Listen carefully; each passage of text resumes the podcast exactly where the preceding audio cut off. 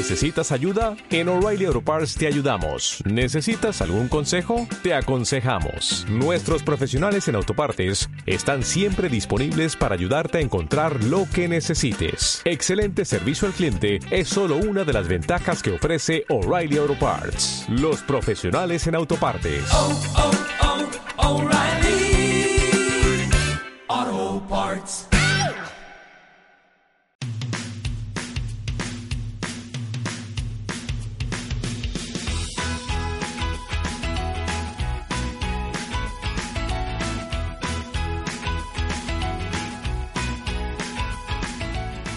Mi nombre es Lidia y estoy feliz de que le hayas dado al play.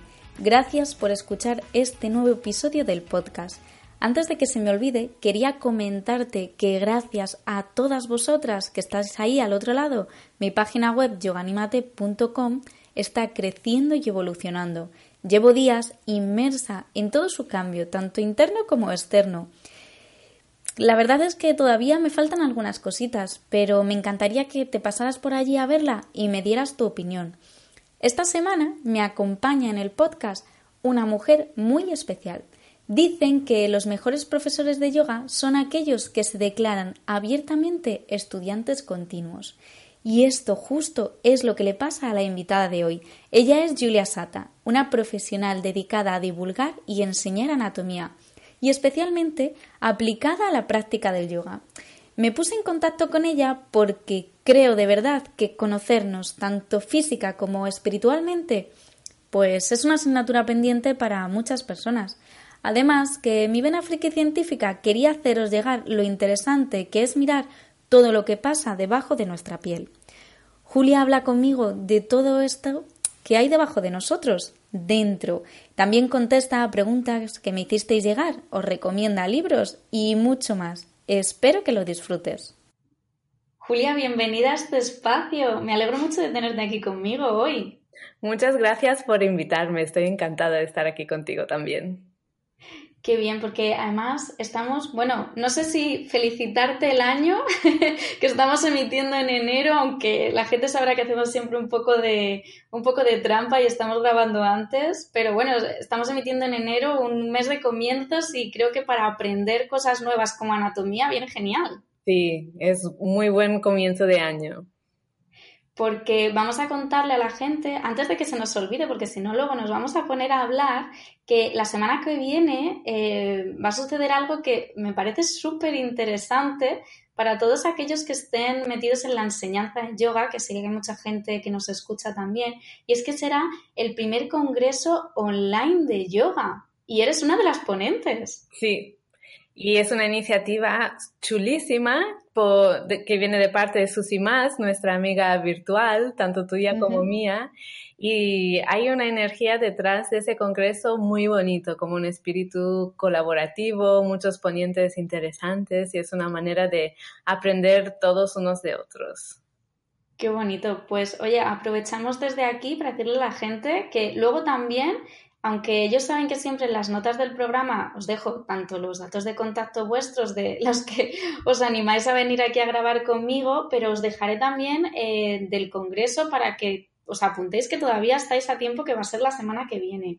Claro. Y, sí, y ya dejando eso, eh, porque bueno, tú has venido hoy a hablarnos de anatomía del yoga, bueno, la anatomía del cuerpo en el yoga, que creo que esto es un mundo, ¿no? O sea, podríamos hacer yo creo que un programa de podcast exclusivamente hablando de anatomía, Julio.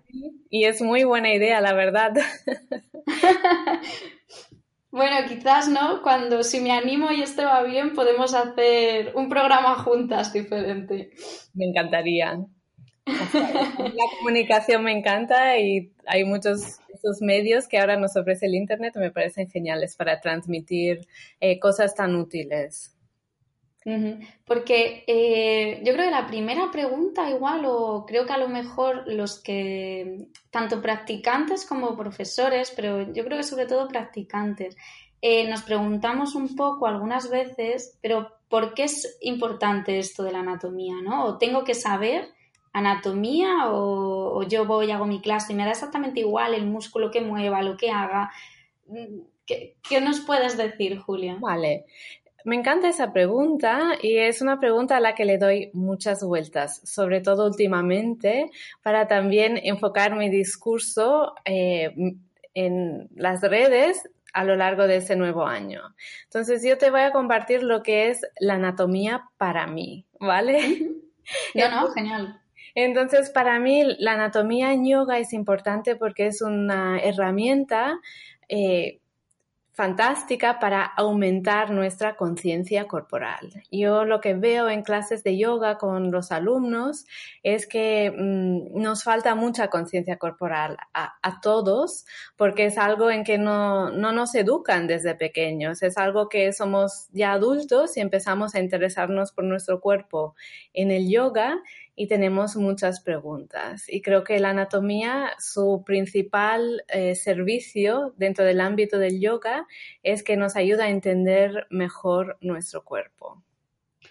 Es muy bonito lo que estás diciendo porque creo que algunas veces que igual mm, la gente como que se da error, ¿no? Porque dices, si me fijo más en el cuerpo o como en la parte física, como que voy a perder esa parte más espiritual, pero tú precisamente estás diciendo que de ese conocimiento o entendimiento de cómo se mueve y funciona nuestro cuerpo nos va a permitir tener mayor conciencia sobre el momento, lo que estoy haciendo y todo. Sí, me voy a poner un pelín mística, pero yo creo que somos espíritus encarnados dentro de un cuerpo por una razón, ¿sabes? No es casual que tenemos un cuerpo. Y creo que cuando entendemos nuestro cuerpo, nuestro cuerpo nos habla de una manera em, muy especial en un lenguaje que es todo nuestro. Y cuando sabemos dialogar con nuestro cuerpo, nos da una información increíblemente valiosa. Es casi como que para mí el cuerpo es como si fuera un radar y si no lo sabemos escuchar nos perdemos eh, una conexión que es también espiritual. completamente de acuerdo. Me parece, eh, vamos, voy con todo lo que has dicho, te lo compro todo. Aunque hayas pensado que te ponías un poco espiritual, pero es que me parece que llevas toda la razón del mundo. Y oye, una cosita. Mm, porque a mí me gustaría, me he dado cuenta, pero digo, bueno, que nos lo expliques tú, que, eres la experta, que hay muchos, eh, muchas personas que, bueno, yo me incluyo también porque es imposible saber de todo en esta vida, que hay incluso músculos que tenemos, órganos, relaciones que no sabemos ni que existen. Y mm. yo para mí un músculo precioso es el Y me he dado cuenta que algunas veces hablando con gente, hay mucha gente que no lo conoce. Entonces, ¿podrías hablarnos quizás un poquito sobre él, contarle a la gente, pues bien dónde está, cuál es eh, su función y, bueno, en qué nos ayuda tanto, ¿no? Ese músculo que yo me harto de decirle a la gente, el, psoas, el músculo del alma, ¿cómo que no lo habéis hablado, escuchado nunca? Sí, es, sí, es un músculo muy bonito, es una parte de nuestra anatomía muy interesante. Entonces, el psoas em, es un músculo que empieza en la columna vertebral a la altura de la, ¿cómo se dice? No se dice doceava, duodécima. Esto siempre lo digo incorrectamente. A la altura de la duodécima vértebra dorsal y bueno, son dos músculos en realidad, uno en cada lado, uno en el lado izquierdo, uno en el derecho. Es muy profundo, se encuentra detrás de la cavidad abdominal, delante de la columna, y empieza ahí al final de las vértebras dorsales, desciende. Em, sí, a los lados de la columna, cruza la pelvis por dentro para luego venirse a insertar en el trocánter menor del fémur, es decir, cruza todas las articulaciones eh, entre las vértebras lumbares tapiza la articulación sacroiliaca por delante, pasa por delante también tapizando un poquito la articulación coxofemoral y llega al fémur. Y esto, vale, para los que no entienden lo que significa esto, eh, básicamente es que une nuestra espalda con las piernas, hace de puente, de conexión entre piernas y... Em, zona dorsal, diafragma, tiene un montón de relaciones muy interesantes está como, como uniendo todo, ¿no? Porque si nos une la columna, la espalda, el diafragma, vamos, une prácticamente todo el movimiento del cuerpo. Mm, sí, Sí, eh, tiene, en anatomía siempre se habla de relaciones y entonces tiene relaciones muy interesantes porque los vecinos a los que toca son muy variados. Toca justamente los pilares del diafragma, eh, se relaciona con los riñones, con la pierna, entonces relaciona la pierna el caminar, el estar enraizados con la respiración. Esto es una de las relaciones importantes que consideramos en el, en el rolfing, esa técnica manual que hago. Y después a nivel, por ejemplo, de osteopatía, una cosa interesante es la relación que tiene con los riñones también. En fin, muchas cosas un mundo, ¿no? el psoas, ese precioso músculo. Bueno, pues que lo sepáis, que el psoas existe y para mis alumnas que algunas veces me han dicho, eso te lo has inventado, no me lo he inventado, es un músculo real. y os lo está diciendo una profesional de, la anatomía.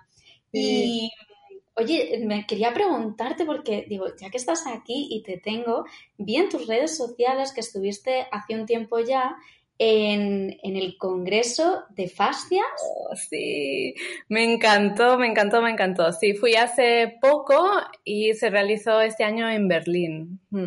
¿Qué es, eso, ¿Qué es eso de las fascias? Porque yo eso ahí ya sí que sé. Mira, el otro día, de hecho, hablando con mi madre, se lo comenté. Mira, voy a grabar con esta chica, tal, ha estado en el Congreso de Fascias y me dijo, deja de inventarte palabras, eso no existe.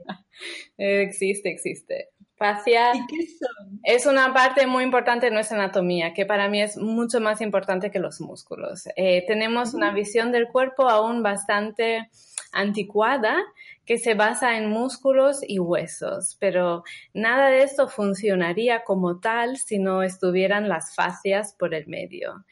Y, mm, y lo interesante de las fascias es lo lo importante o lo relevante que se ha vuelto en muy pocos años, porque en los años 70 aún nadie las consideraba y ahora todo el mundo las considera muchísimo. Entonces, te explico lo que son. Claro, sí, me encantaría. Vale, pues también se llama tejido conectivo y, y es, es, esto, es un tejido que conecta todo el cuerpo. En los libros de anatomía, todas las, cuando vemos las ilustraciones del cuerpo por dentro, todo lo que se ve de color blanquecino son fascias. Y mm, normalmente son membranas que envuelven todas las diferentes partes del cuerpo, es decir, cada músculo tiene su propio envoltorio de fascia, cada órgano también, eh, los nervios, todo tiene su envoltorio de fascia y estas fascias permite que cada parte del cuerpo tenga un poquito de libertad respecto a sus vecinos, de manera que todo el cuerpo se pueda mover de forma fluida y libre. Y oye, para que la gente lo, lo, entienda, ¿es toda una, por así decirlo? O sea, es una fascia que está por todo el cuerpo que va cubriendo cada uno, mm. o son diferentes, o se las considera todo juntas. Eh, ¿cómo, ¿Cómo lo explicaríais vosotros? Ok, pues en anatomía cada una tiene su nombre, porque en anatomía mm, nos encanta darle un nombre a cada cosita. Entonces, eh, las fascias que envuelven los pulmones se llaman pleuras pulmonares, la fascia que envuelve el corazón se llama pericardio, te lo digo porque seguramente te suenan estos términos. Claro, sí, sí. ¿Vale? Entonces, son separadas cuando abrimos un cuerpo y lo cortamos a trocitos, pero en la realidad física de un ser humano viviente están todas unidas, son conectadas. Por eso se llama tejido conectivo, porque es continuo. Claro, yo me acuerdo de estudiar hace años ya, además yo estudié muchísima zoología y tan, tan, clasificación, pero también de, de, los seres vivos en general. Y nosotros lo trabajábamos todo como tejido conectivo, era como se hablaba de ello hace años. Sí, es esto. Y luego se, la fascia es una subcategoría del tejido conectivo. Qué interesante. Mm. Y claro, luego tenéis estos nombres que eh, me hizo gracia porque ayer pregunté a la gente si querían eh, preguntarte alguna cosita y me hizo gracia la avalancha de preguntas de la gente, pero ¿por qué? O sea, ¿por qué estos nombres tan complicados? ¿Por qué le dan tanta vuelta a las cosas? Le voy a preguntarle a Julia, aunque seguro que ella no ha puesto los nombres a las cosas. No, me encantaría, me encantaría, pero no. no, yo solo los, los aprendo y a ver, la anatomía aquí en Occidente empezó, me parece, alrededor del finales del 1300, principios del 1400 y la idea es muy básica, era abrir un humano para ver cómo estamos hechos por dentro y para entenderlo, pues lo primero era darle un nombre a cada cosa y por eso tienen tantos nombres.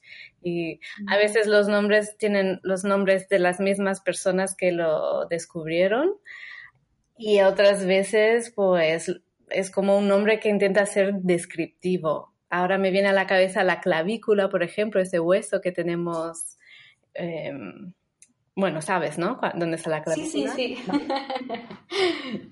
Pues, claro, es un, es un nombre antiguo, viene de la Edad Media, básicamente, y, es porque significa clave en, en, latín, y la razón por eso es porque las llaves de la época eran así de grandes. ¿Te imaginas? Ah, mira, qué interesante. sí. Qué bonito. Me encanta porque es que eh, cuando venís así y cada una de las compañías que estáis viniendo, no solo que sabéis mucho sobre el tema del que me contáis, sino que además es que os encanta y eso se nota también siempre en cómo lo, lo transmitís. Y ya que te tengo aquí, quería preguntarte, porque eh, me han dicho también, a ver si nos podías contar eh, algún libro bueno que tú digas, mira, esto es de referencia, que los podéis utilizar, pero igualmente también me han dicho, pero que se entienda, porque yo creo que muchas veces las, las, personas, la gente que no sabe de anatomía y queremos aprender, tenemos el problema de que igual los libros son demasiado técnicos. Claro. Entonces, eh, claro, es que los libros son técnicos porque son para acompañar el estudio, pero no son los maestros. Es decir, yo creo que es importante cuando estudias anatomía, en, en, como se dice, aprenderla con alguien que te la explique. Y luego los libros son de referentes para entender mejor lo que te están explicando. Entonces, eh, bueno, y es un poco de introducción porque, mm, porque creo que mucha gente intenta autoenseñarse anatomía con esos libros y no lo consigue. Y, es normal que no lo consiga, es muy difícil. Pues esto es muy buen punto y, creo que es algo sobre lo que igual tenemos que reflexionar. Eh, las que me habéis hecho esta pregunta o que estáis por detrás diciendo, oye, es que quiero aprender no sé qué, quiero aprender tal eh, que lo que hay que hacer, como en todo en esta vida, es buscar un buen profesional, alguien que divulgue, que sepa mucho sobre el tema y, seguirlo y aprender de la mano de, él, de esa persona. Que mira, con Julia podéis hacerlo porque sube mm, vídeos yo creo que cada semana estás subiendo vídeos de divulgación, las píldoras, píldoras de anatomía, que yo, bueno, estoy enganchadísima. Qué bien. Pues sí, yo cada semana posteo algo en mis redes. A veces es una píldora, a veces es una entrevista, pero sí, muy a menudo. Y tienes porque tú eh, enseñas eh, anatomía en los teacher training de yoga. Sí, soy profesora de anatomía aquí en Barcelona, en, en, una, en un par de escuelas de yoga, sí. Y luego tengo cursos online también de anatomía para yoga. Pues mira, si queréis aprender, buscar a Julia, que os dejaremos luego todos los enlaces porque ella divulga muchísimo porque es, es su pasión. Y mm, si tuvieras que decirme, para esto claro, me, me vas a matar por la pregunta, pero tuvieras que elegir bueno, elegir, contarme algo del cuerpo humano a nivel anatómico que digas, va, es que esto me tiene fascinada. ¿Y por qué? A ver, lo que siempre hay algo nuevo por descubrir y la anatomía no se acaba nunca. A mí ahora lo que me fascina son los órganos. De hecho, me puse a estudiar osteopatía justamente para aprender más anatomía y de la anatomía que estoy aprendiendo la que más me fascina son los órganos. Y quizás me fascine porque no, no los acabo de entender del todo. Y no, los adoro, los adoro, son muy especiales. Sí, claro, es que luego ahí entran también, ¿no? Empiezas a, estudiar la bioquímica, de cómo se mueve, eh, todo lo que hay dentro, que dices, tú parece que ves ahí el tejido, pero es que dentro de ese tejido hay como un universo entero de acciones, de cosas que están pasando. Sí, relaciones y nuevos descubrimientos. Entonces, los órganos, lo interesante que tienen es que tienen una conexión muy emocional, que no te podría explicar el por qué, pero sí que te puedo explicar que existe porque lo he visto. Y, después, em, Sí, son muy sensibles, responden muy rápidos y se pueden percibir con las manos sus movimientos, que es algo que me eh, alucina y vamos, es todo un mundo. Qué bonito. Y quizás por eso también en, el yoga que practicamos mucho con, las emociones, eh, claro, hay asanas, posturas de yoga, en las que incidimos más sobre unos órganos, sobre otros, sobre una musculatura. Entonces, por eso quizás es muy importante que los practicantes de, yoga y mm, los profesores tengan una base de anatomía. Sí, una base para entender que el, el, cuerpo no solo son músculos y huesos, y no solo estamos estirando músculos, porque aún estamos muy enfocados en estiramientos musculares cuando se mueven un montón de más cosas. Sí, yo creo que, que, quizás nos hemos, es lo que tú comentabas antes, que quizás está quedando como un poco antiguo eh, lo que a nivel de calle conocemos de, de anatomía. Tenemos que empezar a dar un pasito más allá y ver que, hay mucho más. Cierto, cierto. Entonces, si una persona quisiera, por ejemplo, empezar a conocer todo esto que, de lo que estamos hablando y dar un pasito, aparte de, por supuesto, contactar contigo y apuntarse a uno de sus cursos, pero sobre, con el conocimiento que tú tienes ahora y enfocado al yoga, sobre qué quizás incidirías que deberíamos Mm, por lo menos leer, informarnos o, intentar conocer un poquito más. Pues me alegro que hayas vuelto a la pregunta de los libros porque te iba a decir, espera, espera, quiero contestarla porque... No, no me voy a ir, tranquila. quiero, tengo un montón de libros y me encantan. Entonces, para los que nos están escuchando, yo tengo tres libros que puedo recomendar que a mí me gustan. Entonces, uno es el libro de Anatomía para Movimiento de Blandine Calais Germain. Es un libro que ya lleva editado muchas ediciones, lleva publicado muchísimos años aquí en España. Y me gusta porque es detallado en lo que es la anatomía y sobre todo está enfocado al movimiento, lo, cosa que falta en la mayoría de libros de anatomía. La mayor parte de libros de anatomía son atlases anatómicos te explican dónde está cada cosa y cómo se llama, pero no te hablan de movimiento. Pero el libro de Blandin sí te explica cómo los diferentes músculos funcionan en el movimiento, las articulaciones también, y tiene una visión muy holística, me gusta por esto. Así que, primer sugerencia, Anatomía para el Movimiento de, eh, de Blandine Calais Germain. Segunda sugerencia, su nuevo libro, apenas ha sacado un libro este, bueno, este año, en el 2018, eh, sobre que se llama Anatomía para Yoga. Entonces, coge todo lo que ella sabe de anatomía y lo enfoca especialmente a la práctica del yoga, cosa que creo que es muy valiosa. ¡Qué pasada para todos los que practicamos! Sí, y es muy visual, que nos va súper bien y no es muy gordo, ¿sabes? No es así como pesado, sino como que tiene muchas perlas em, útiles, resumidas y con muchas ilustraciones en color muy esclarecedoras. Qué bien, porque entonces no es así como muy espeso, sino es precisamente lo que la gente nos decía, algo que te pueda dar mucha información, pero que incluso sin tener un nivel que seas médico o que seas un profesional de la anatomía, vas a poder aprender mucho y es asequible de lenguaje. Total, sí, está hecho para, está pensado así. Qué bien. Sí. Y el último, a mí, para la gente que quiere profundizar más o que quiere comprarse como un atlas para toda la vida, eh, me gusta mucho eh, un libro que se llama Guía Topográfica del Cuerpo Humano. Entonces, esto sí que es un tocho porque tiene muchas ilustraciones muy bien hechas.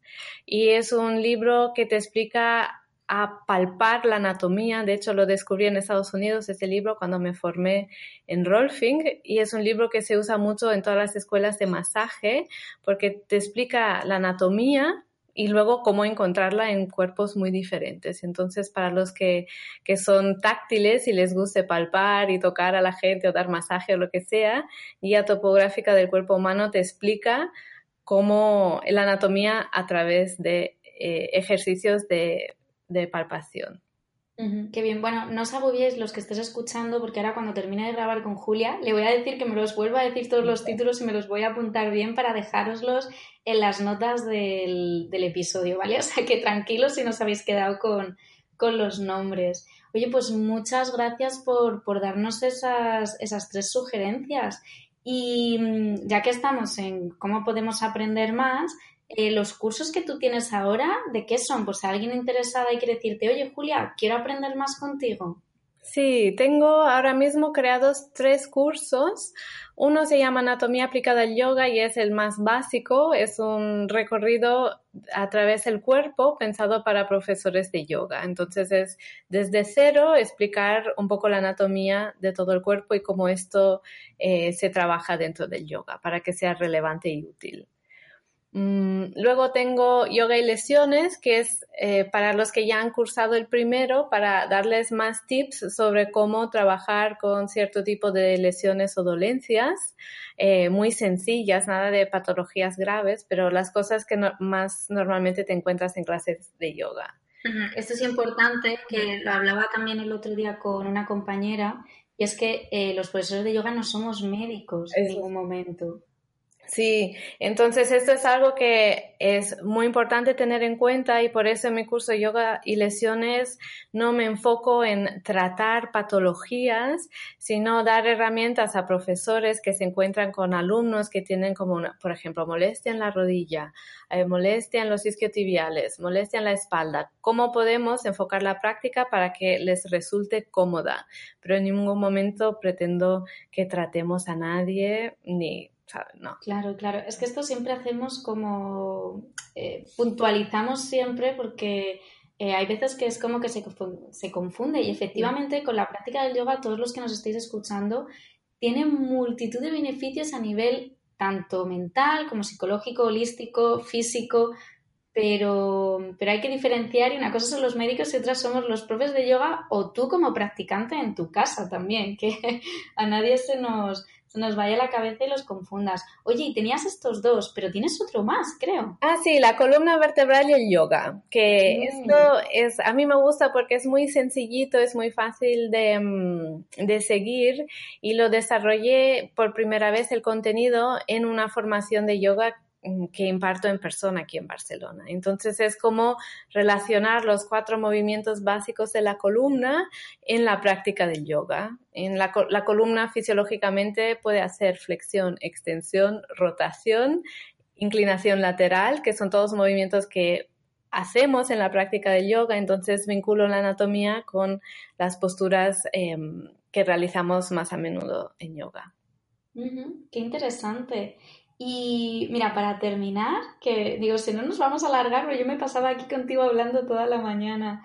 Em, me han preguntado la gente que digo, bueno, voy a preguntártelo para que, a ver si conseguimos que la gente vaya entrando en razón. Y es que, por ejemplo, ha habido gente que me ha escrito preguntándome, oye, pregúntale a esta chica o a esta persona con la que vas a hablar, ¿por qué llevo un montón de tiempo practicando yoga y no hago la pinza entera? Pero te lo juro que han sido pues por lo menos siete o ocho personas que me han escrito para preguntarme eso. Digo, ¿qué fijación tenemos en que nuestro cuerpo haga ciertas cosas? O sea, desde una persona que sabe tanto de anatomía como tú, Julia, ¿qué podemos decirles? Porque yo ya no sé cómo explicar las cosas. Sí, pues mira, uno de los recursos que creo que es útil a nivel de conciencia corporal es en vez de comparar tu pinza con la de otra persona que te gustaría replicar, es compara tu pinza de ahora con la del principio, de cuando empezabas a practicar yoga.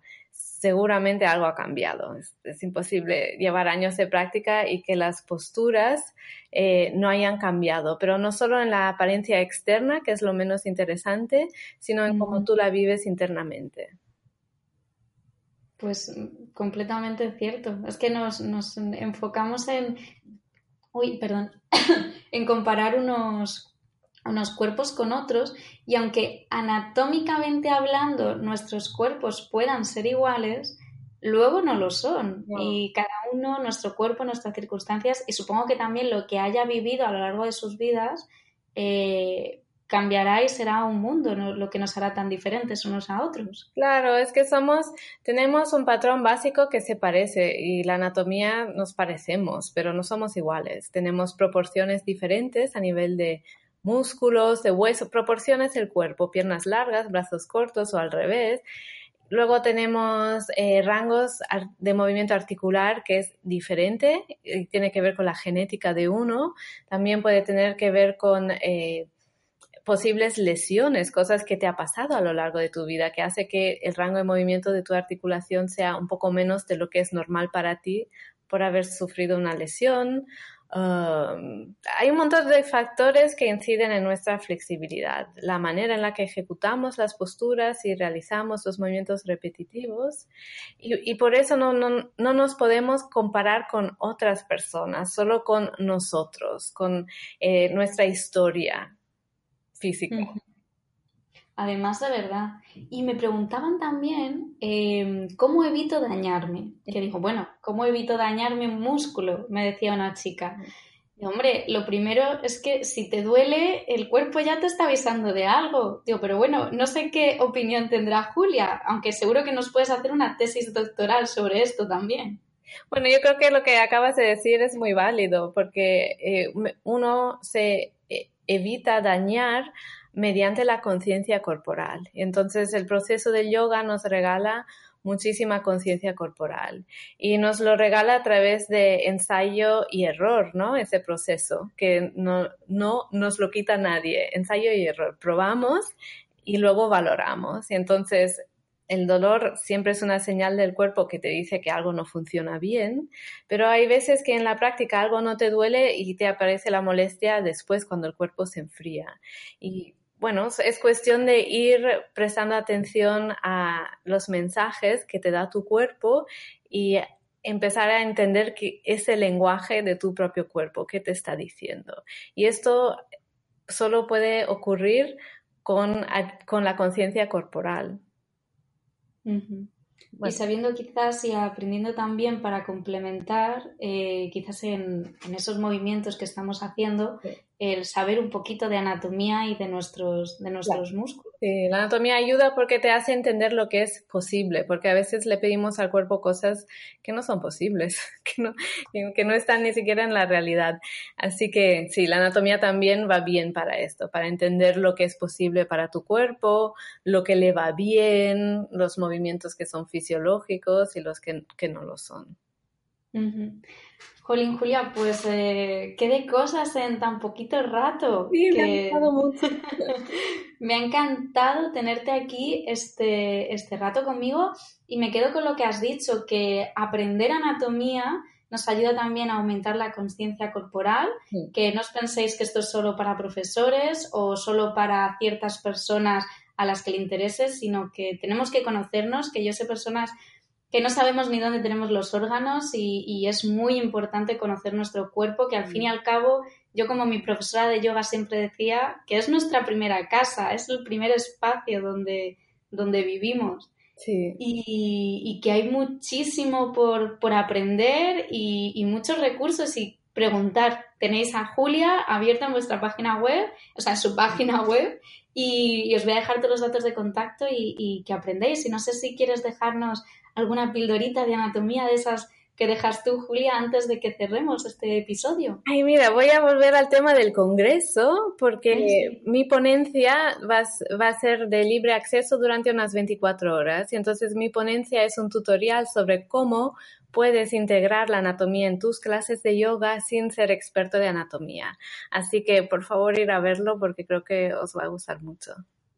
Súper interesante y yo os puntualizo que para apuntaros al Congreso es gratuito, que tenéis una información que aunque está enfocada a profesores de yoga, es lo que ha dicho Julia, nos sirve a todos. Entonces, que vayáis, que, lo miréis y que aprendáis, que todos tenemos siempre algo para aprender todos los días de nuestra vida y, que os nutráis de toda esa información que, que tenemos entre todos.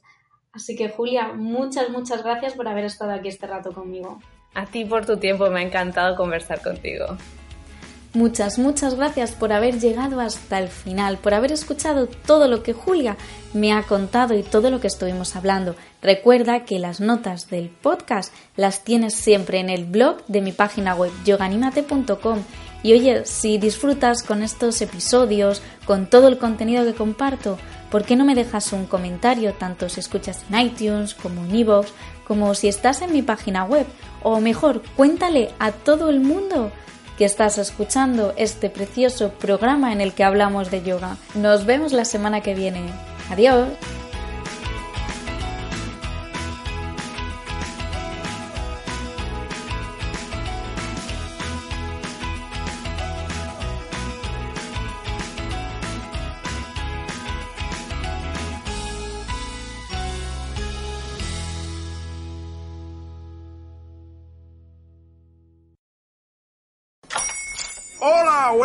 Pana. Buenos días, bienvenido a Sherwin Williams. ¡Ey! ¿Qué onda, compadre? ¿Qué onda? Ya tengo lista la pintura que ordenaste en el ProPlus app. Con más de 6.000 representantes en nuestras tiendas listos para atenderte en tu idioma y beneficios para contratistas que encontrarás en aliadopro.com. En Sherwin Williams somos el aliado del PRO.